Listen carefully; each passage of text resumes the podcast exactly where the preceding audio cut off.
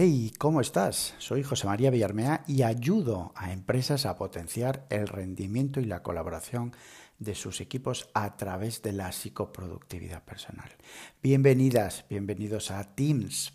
Hoy quiero centrarme en equipos remotos más comunicación.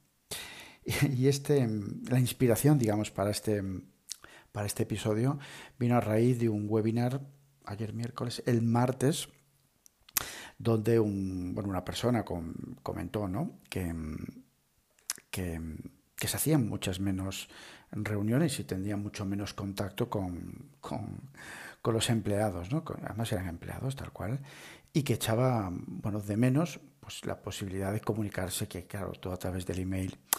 Sí, pero no, bueno, me hizo gracia hasta cierto punto, ¿no? Pero, pero se trata de, generar automáticamente más comunicación.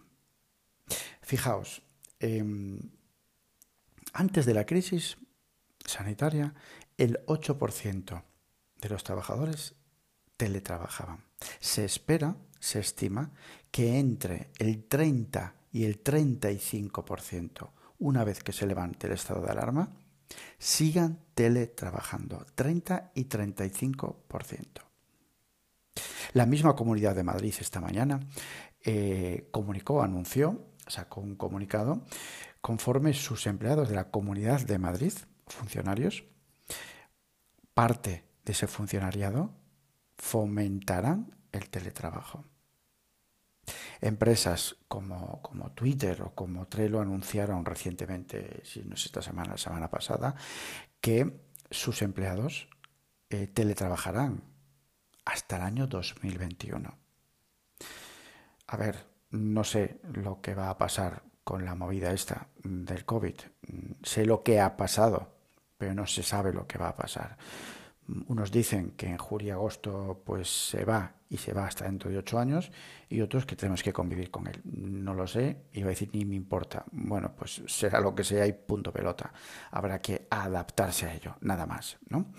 Bien, lo que sí sé, lo que sí sé es que empresas como Twitter, empresas como Trello, lo ven venir.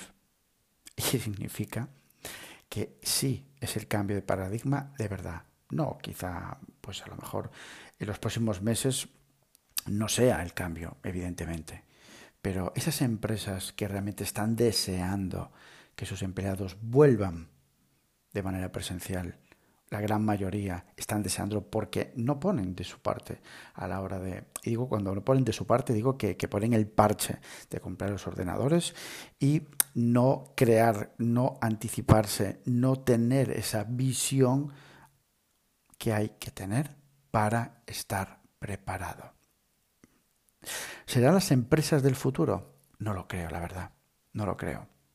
Yo creo que esto, como todo, yo tengo un mantra, me encanta este mantra, y es que las cosas siempre pasan por algo. Siempre. No me canso de decirlo.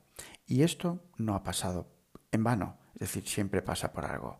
Bien, creo que tanto personas como equipos, organizaciones, instituciones, política, todo el mundo tiene que repensar y repensar significa en este caso, pues si estamos hablando de equipos remotos, hay que generar más comunicación, mucha más comunicación, quizá de otra manera. Os cuento.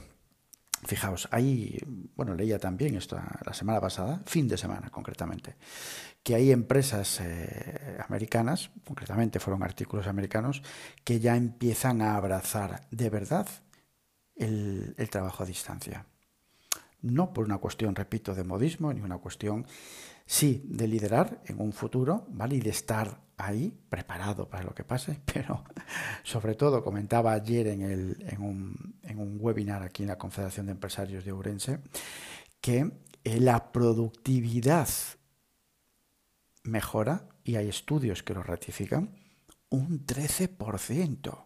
La productividad personal del empleado. Madre mía, un 13%, ¿eh? Si lo piensas bien, es mucho. Pues esas empresas se están dando cuenta, están empezando a valorar de verdad que el trabajo a distancia es perfectamente compatible. con un trabajo presencial. No todo el mundo tiene que estar a nivel presencial. Habrá gente que sí, habrá gente que no. Bien, pues comuniquemos más. Esa posibilidad que tenemos ahora mismo, esa imposibilidad, mejor dicho, que tenemos ahora mismo, de estar cerca, de interrumpirnos, de levantarnos y ir a la mesa del otro, esto de momento se acabó. De momento se acabó. Esa, esa no cercanía tiene una grandísima ventaja. ¿Sabéis cuál es? Que hace que pensemos más en el equipo. Cualquier cosa. Anda, ¿y esto? Coño, ¿esto lo sabrá Juan? ¿Se lo habrá dicho? Anda, voy a pegar una videollamada para comentárselo. Esto está pasando. Tenemos mucho más en cuenta el equipo. ¿Por qué? Porque puede parecer una tontería, pero esa no proximidad hace que nos pongamos más en el zapato de nuestros compañeros, en los zapatos. Y aquí es a donde quiero entrar. No envíes un email a Juan para comentárselo. Utiliza ya otras herramientas. El lenguaje no verbal es muy importante cuando no nos vemos con la otra persona, porque tú sabes bien que un email, ¿cuántas veces ha dado lugar a, a malentendidos? ¿Cuántas veces? Bueno, pues si estamos teletrabajando, si hay parte de nuestro equipo que está en su casa, utilicemos las herramientas que tenemos a nuestro alcance para maximizar nuestro mensaje y para que esa interpretación, para que ese, ese, ese mensaje llegue en tiempo y sobre todo en forma a esa persona. Utiliza herramientas como Loom, L-O-E-L-O-O-M, Loom, un fantástico eh, graba, aplicación que graba em, pantalla, graba pantalla solo, pantalla con, con, tu cara, eh, solamente tu cara. Es fantástica y sobre todo lo que tiene es la agilidad que tiene, porque una vez que la activas, bueno, te graba en la nube, digamos, ese, ese vídeo y puedes lanzar un link a esa persona para que vea esa explicación. Yo lo utilizo muchísimo, muchísimo, a nivel mentoring, muchísimo, para dudas, muchísimo. ¿Por qué? Porque cuando abro el email, cuando reviso el email, veo pues una persona que me hace una, unas cuestiones, cojo Loom, eh, activo Loom, perdón, saco rápidamente la grabación, bueno, y en tres minutos esa persona, esa persona que le estoy dando respuesta a esa tutorización, lo tiene súper claro porque me está viendo, me está viendo expresarme, está viendo mi cara, está viendo mi lenguaje no verbal y no es lo mismo que un email. Aparte, lógicamente, del tiempo que ganas, que ganas, no solo la calidad de comunicación, sino el tiempo que ganas. Un vídeo expresa siempre más, ¿vale? Más eh, ritmos de reunión. Vale, equipos a distancia, tenemos que establecer un ritmo, un ritmo de reuniones. No tenemos ya que esperar a que surja la oportunidad de reunirnos. No. Si me sigues, sabes que yo soy muy partidario de establecer en equipos a distancia, bueno, y en equipos presenciales, ¿vale? Eh, tres tipos de reunión. Una reunión de planificación. Donde se planifique la semana. Una reunión que aquí tiene mucho, mucha, mucha cabida, que es una reunión de sincronización. Esos seis, siete u ocho minutos a través de Zoom, a través de Meet, a través de lo que queráis, de Teams. Seis, siete minutos para sincronizar el equipo. ¿Qué va a hacer cada uno? ¿Qué impedimentos nos vamos a encontrar? ¿Qué soluciones podemos aportar entre todos a lo que sea? Sincronización. 5, 6, 7, hasta 10 minutos diario. Pero eso sí, vídeo, vídeo, tenemos que vernos. Tenemos que sentirnos, claro que sí, sentirnos. El vídeo también siente se emociona uno a través de vídeos. ¿Cuántas veces no has visto un vídeo de, tu familia, un vídeo de tu hijo, una, una celebración, un vídeo y te has emocionado? Claro que sí, claro que sí. Ritmos de reunión. ¿Qué más? Em, bien, eh, piensa también en, eh, el, en ponerte, como decía antes, en los zapatos de la persona a la que vas a comunicar o de las personas, ¿vale? No hay un contexto definido, no sabes esa persona que cómo está llevando el día, ¿vale?